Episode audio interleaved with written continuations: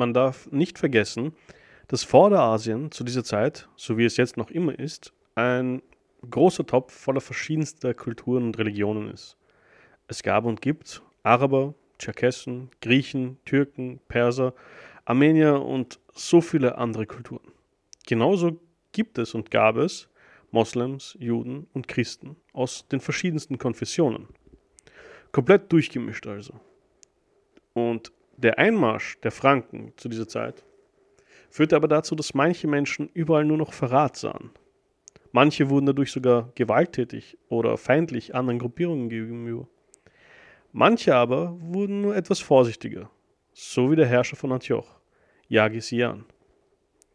Der arabische Chroniker Ibn al-Adhir schreibt, am ersten Tag befahl Yagis Jan den Moslems, die Schutzgräber vor den Stadtmauern zu säubern.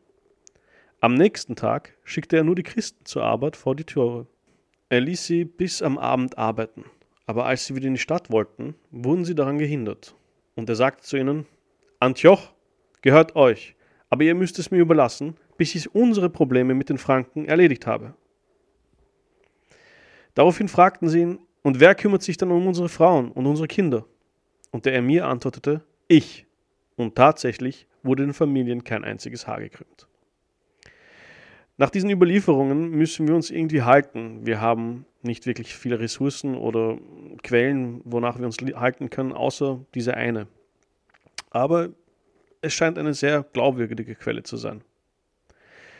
Es war außerdem zu dieser Zeit sehr schwer, ein Christ zu sein. Man wurde von beiden Seiten eigentlich verurteilt. Die Franken sahen die christlichen Araber als eben Araber, und dementsprechend als Feinde. Und die Moslems sahen sie als Glaubensbrüder der Eindringlinge und dementsprechend auch sehr verdächtig. Nicht nur das, die Stadt Antiochia selbst war erst vor 13 Jahren von den Seldschuken erobert worden. Und der derzeitige Herrscher hatte die Sorge, dass einige der Bewohner nun die Möglichkeit sahen, sich wieder dem christlichen Byzantinischen Reich anzuschließen. Der alte Herrscher war etwas paranoid geworden, aber es war irgendwie auch berechtigt. Er selbst hatte gerade mal 6.000 bis 7.000 Soldaten bei sich und das Heer der Franken war ca. 30.000 Mann stark. Die Mauern von Antiochia waren aber groß und stark. Und er wusste, dass nicht einmal diese große Armee diese Mauer erzwingen konnte, außer jemand würde ihnen von innen heraus helfen. Also das hieß, dass es einen Verräter vielleicht geben könnte. Die Vorratskammern waren riesig. Wasser gab es aufgrund des Flusses Orontes und natürlich des Sees von Antiochia genug. Er hatte bereits beim Anblick der fränkischen Armee seinen Sohn nach Zentralsyrien geschickt, um dort eben nach Verstärkung zu rufen. Da die Belehrung nun geschlossen war, konnten die Nachrichten nur sehr sporadisch eindringen. Und wann die Verstärkung kommen würde, war deswegen etwas ungenau. Deshalb bereitete sich der Emir auf eine lange und harte Belagerung vor. Zusätzlich wusste er auch, dass die anderen Emire von Syrien sich sehr schwer dazu bewegen lassen würden, ihm zu helfen. Aber er hoffte auf ihren eigenen Überlebensinstinkt. Die anderen Emire wussten nämlich, dass, wenn er nicht mehr da war, um die Franken aufzuhalten und Antiochia fiel, dass sie selber die Nächsten an der Reihe waren und ebenfalls die Gefahr hatten, von den Franken erobert zu werden. Ähm, ein weiteres Problem aber, warum die Verstärkung vielleicht nicht allzu rechtzeitig kommen würde, war die derzeitige Lage in Syrien selbst. Es gab zwei große Lager.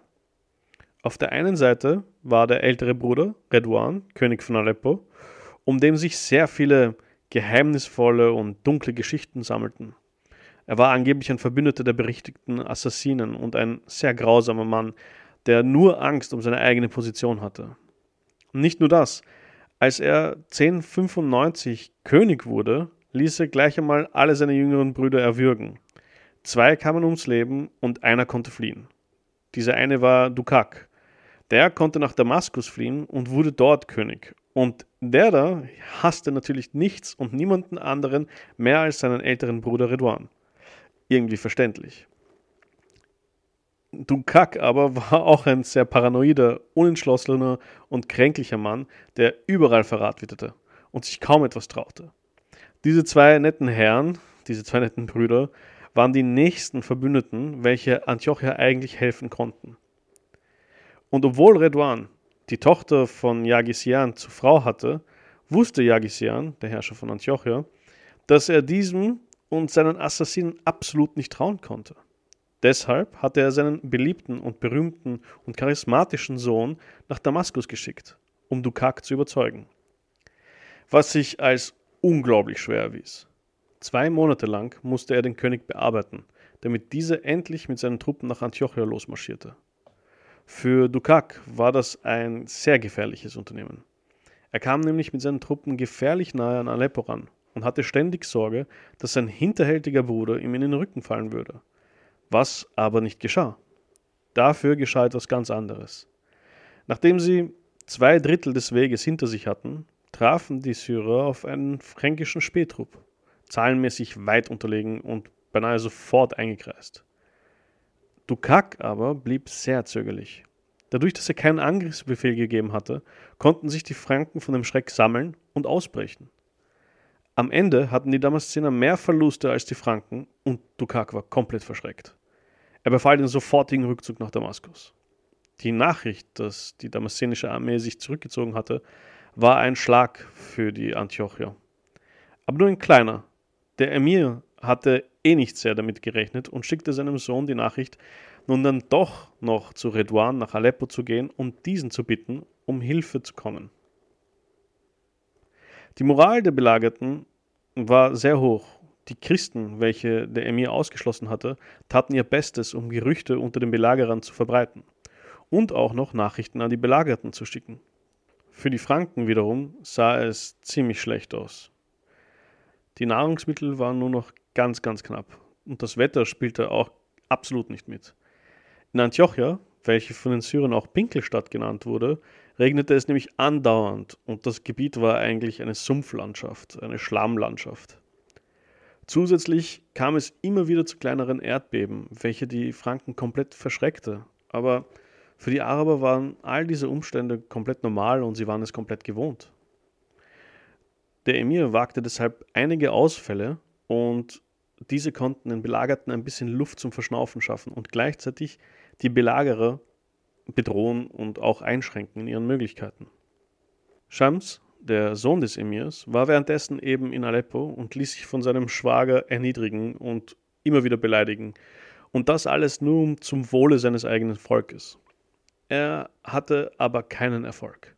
Redouan ließ sich nicht überzeugen, also nicht von Shams.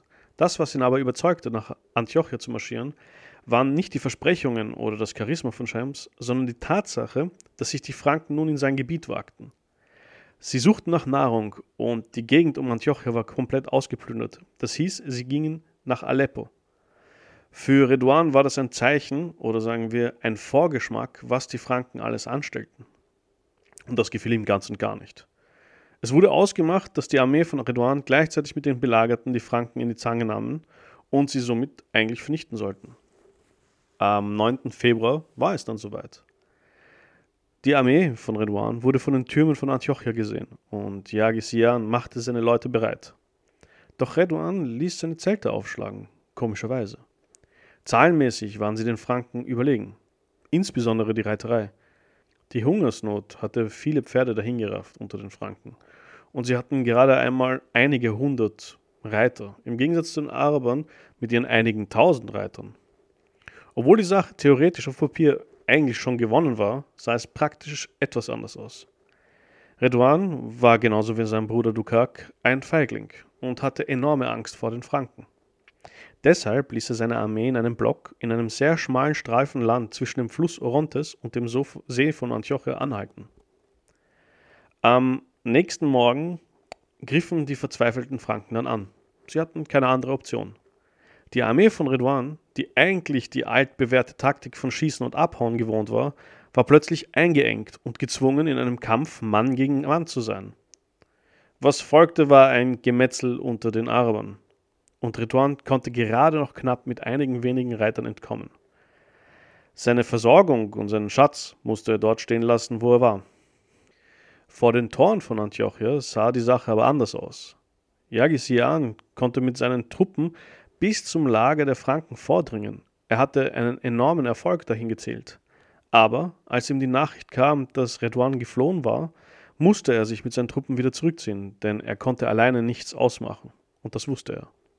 Am Nachmittag desselben Tages erhielt Antiochia dann ein grauenvolles Geschenk von den Franken. Diese schossen nämlich mit den Katapulten auf die Stadt ein, über die Mauer hinweg. Aber sie schossen nicht mit Steinen oder mit Blöcken, sondern sie schossen mit den Köpfen der besiegten Arabern von der Armee von Redouan. Und das senkte extrem die Moral der Stadt. Aber Yagisian hatte noch nicht die Hoffnung aufgegeben. Eine letzte, schwache Hoffnung hatte er doch noch. Und zwar den Statthalter von Mosul, Emir Karbuka.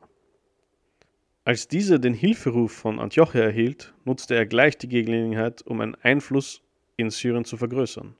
Sofort versprach er Schams, den Sohn von Yagisian, ein großes Heer aufzustellen und Antiochia zur Hilfe eilen und sie zu befreien. Karbuka selbst ist eine interessante Persönlichkeit. Er ist ein ehemaliger Sklave, was an und für sich nichts Neues in dieser Region ist, einer der sogenannten Mameluken. Es war nämlich vollkommen normal für die seldschukischen Herrscher, fähige und, und intelligente Sklaven an mächtigen Positionen zu positionieren. Zu dieser Zeit selbst waren viele der mächtigsten Männer, also in Damaskus, Kairo oder Bagdad, alle Sklaven oder die Nachkommen von Sklaven. Er wurde Atabek Karbuka genannt, also Vater der Fürsten, und er war einer der mächtigsten Männer im Kalifat. Ein Atabek war ein Titel, welchen man den Vormund des unmündigen Herrschers gab.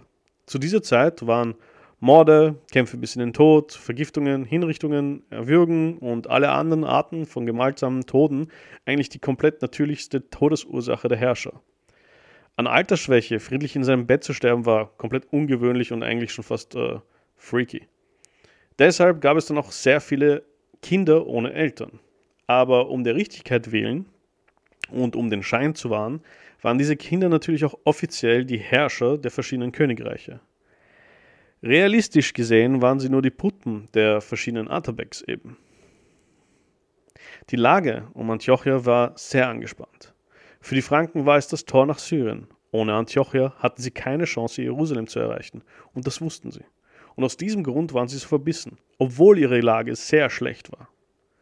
Für die syrischen Emire war es aber auch klar, dass wenn Antiochia fiel, sie die nächsten an der Reihe waren für sie war es keine Frage des religiösen Eifers, wie zum Beispiel für die Franken. Zu dieser Zeit schrie nämlich jeder Emir nach Dschihad, sobald er irgendwie und von irgendwen in Begräbnis kam. Das war eigentlich schon fast wie ein Modewort geworden, nur um Hilfe zu rufen. Die Emire achteten auf Antiochia aus Selbsterhaltungstrieb und natürlich auch aus Gier. Man darf nicht vergessen, dass es keine Einigkeit unter den syrischen Emiren oder in den irakischen Emiren gab. Jeder achtete nur auf seinen eigenen Profit und auf seinen eigenen Vorteil. Und es war sehr, sehr leicht und sehr schnell, dass man alles verlor. Es war eine sehr gewalttätige Zeit und das wussten diese auch. Das hieß, jeder einzelne Fehler, jedes Mal, wenn man sich mit den Falschen sozusagen anlegte, konnte auch bedeuten, dass man alles verlor. Im Frühjahr 1098 waren alle Augen auf Nordsyrien gerichtet. Und bald würde einer von den zwei Kontrahenten als Sieger feststehen.